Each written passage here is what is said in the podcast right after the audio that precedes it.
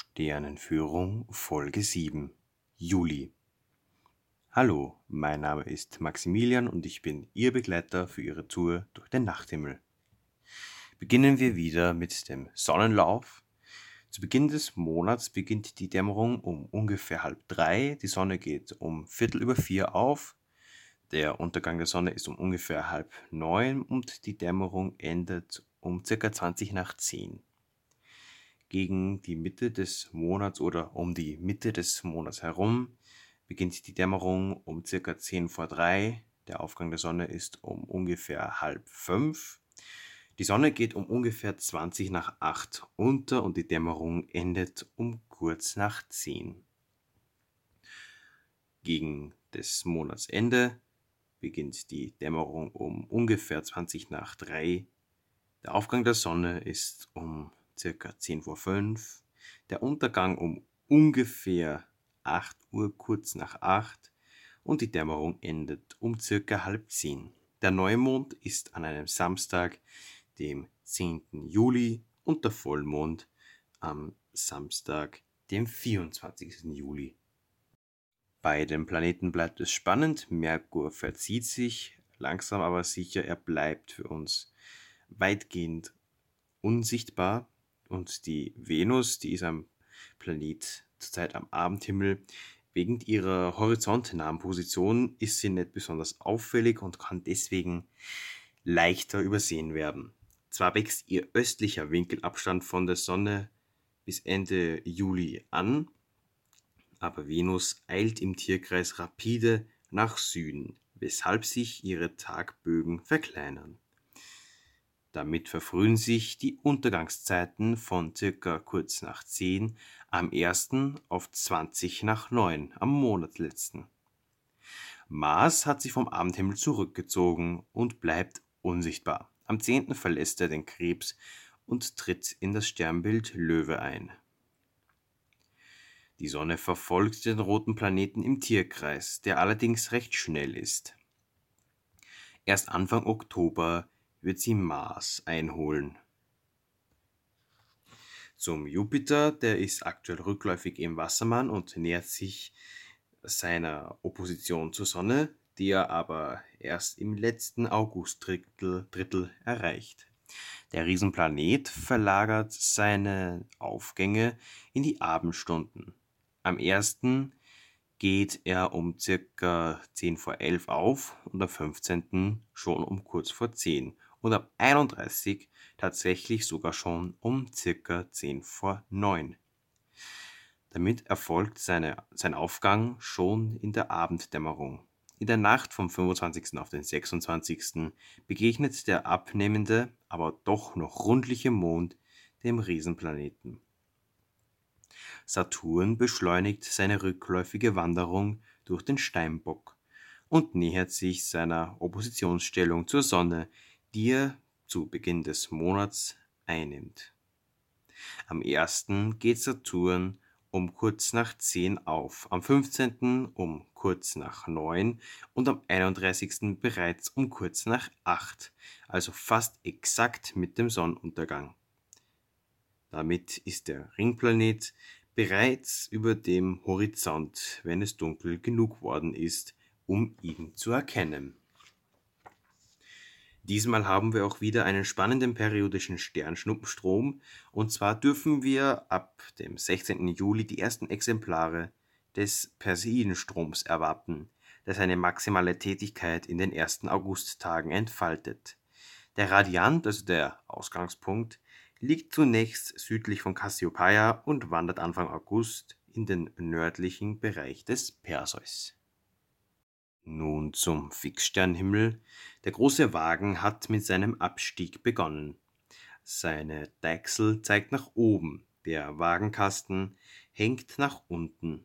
Das Himmelsweh, die Cassiopeia, hat ihre untere Kulmination hinter sich und beginnt mit dem Aufstieg zum Zenit.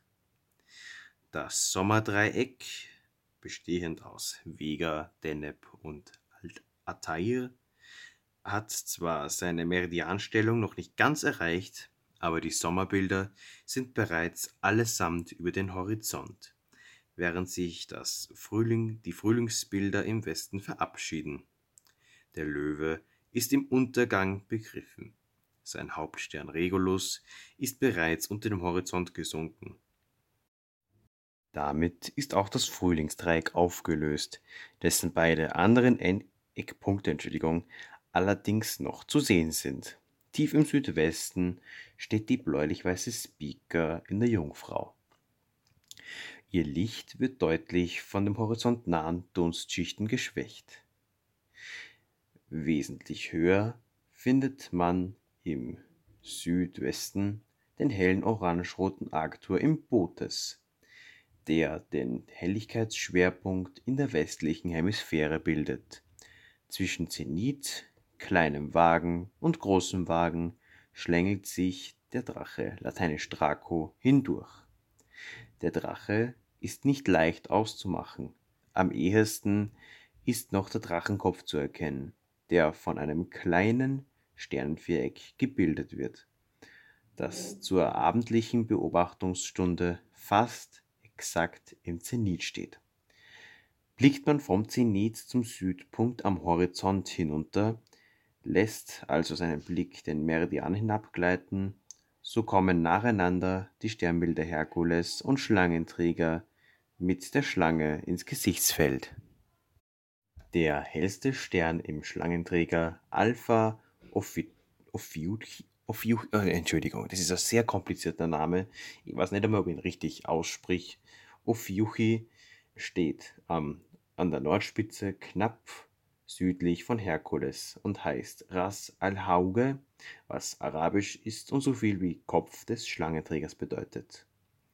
Er leuchtet in einem relativ weißen Licht und ist 47 Lichtjahre von uns entfernt. Der Skorpion hat seinen Meridiandurchgang bereits absolviert und hält sich knapp über dem Südhorizont ein wenig westlich vom Südpunkt auf. Sein hellster Stern Antares ist kaum zu übersehen. Er leuchtet in einem rötlichen Licht und gehört aber zu den Überriesensternen. Antares ist so riesengroß, dass er bequem unsere Sonne samt der Erdbahn in seinem Inneren Platz fände. Die Bezeichnung Antares stammt aus dem Griechischen und bedeutet so viel wie Gegenspieler des Mars, weil er ihm an der Farbe ähnlich ist und außerdem in Tierkreis steht, so dass es gelegentlich zu Verwechslungen mit dem roten Planeten kommt. Antares ist 600 Lichtjahre von uns entfernt. Der einstige nördliche Teil des Skorpions gehört heute zum Sternbild Schlangenträger durch den auch ein Teil der Ekliptik, also die scheinbare Sonnenbahn, verläuft. Somit gibt es insgesamt 13 Tierkreissternbilder, aber nur 12 Tierkreiszeichen.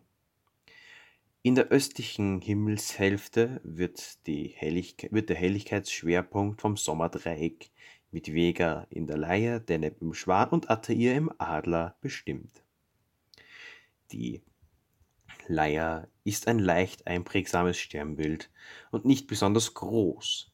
Nach der klassischen griechischen Sage ist die Leier das Musikinstrument des Gottes Apollo.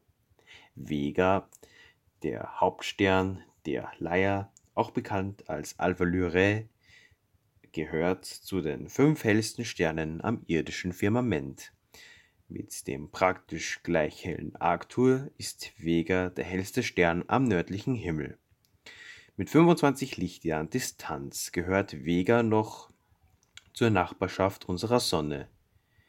Vega leuchtet weiß mit einem bläulichen Schimmer.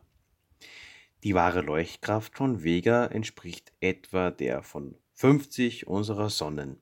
Tief im Südosten sind die beiden Tierkreisbilder Schütze und Steinbock zu finden. Während der Schütze noch relativ leicht zu erkennen ist, so ist der Steinbock nur mit Mühe unter guten Sichtbedingungen auszumachen.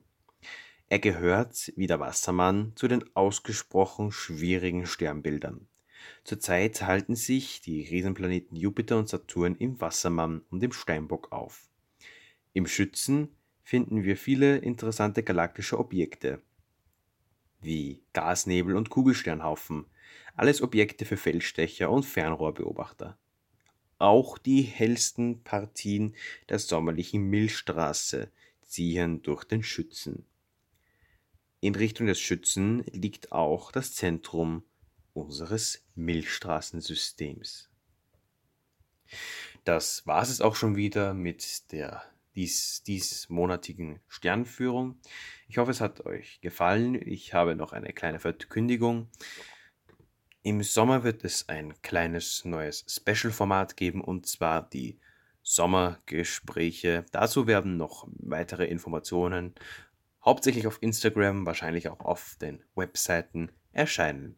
Ich wünsche euch weiterhin klare Nächte. Auf Wiedersehen.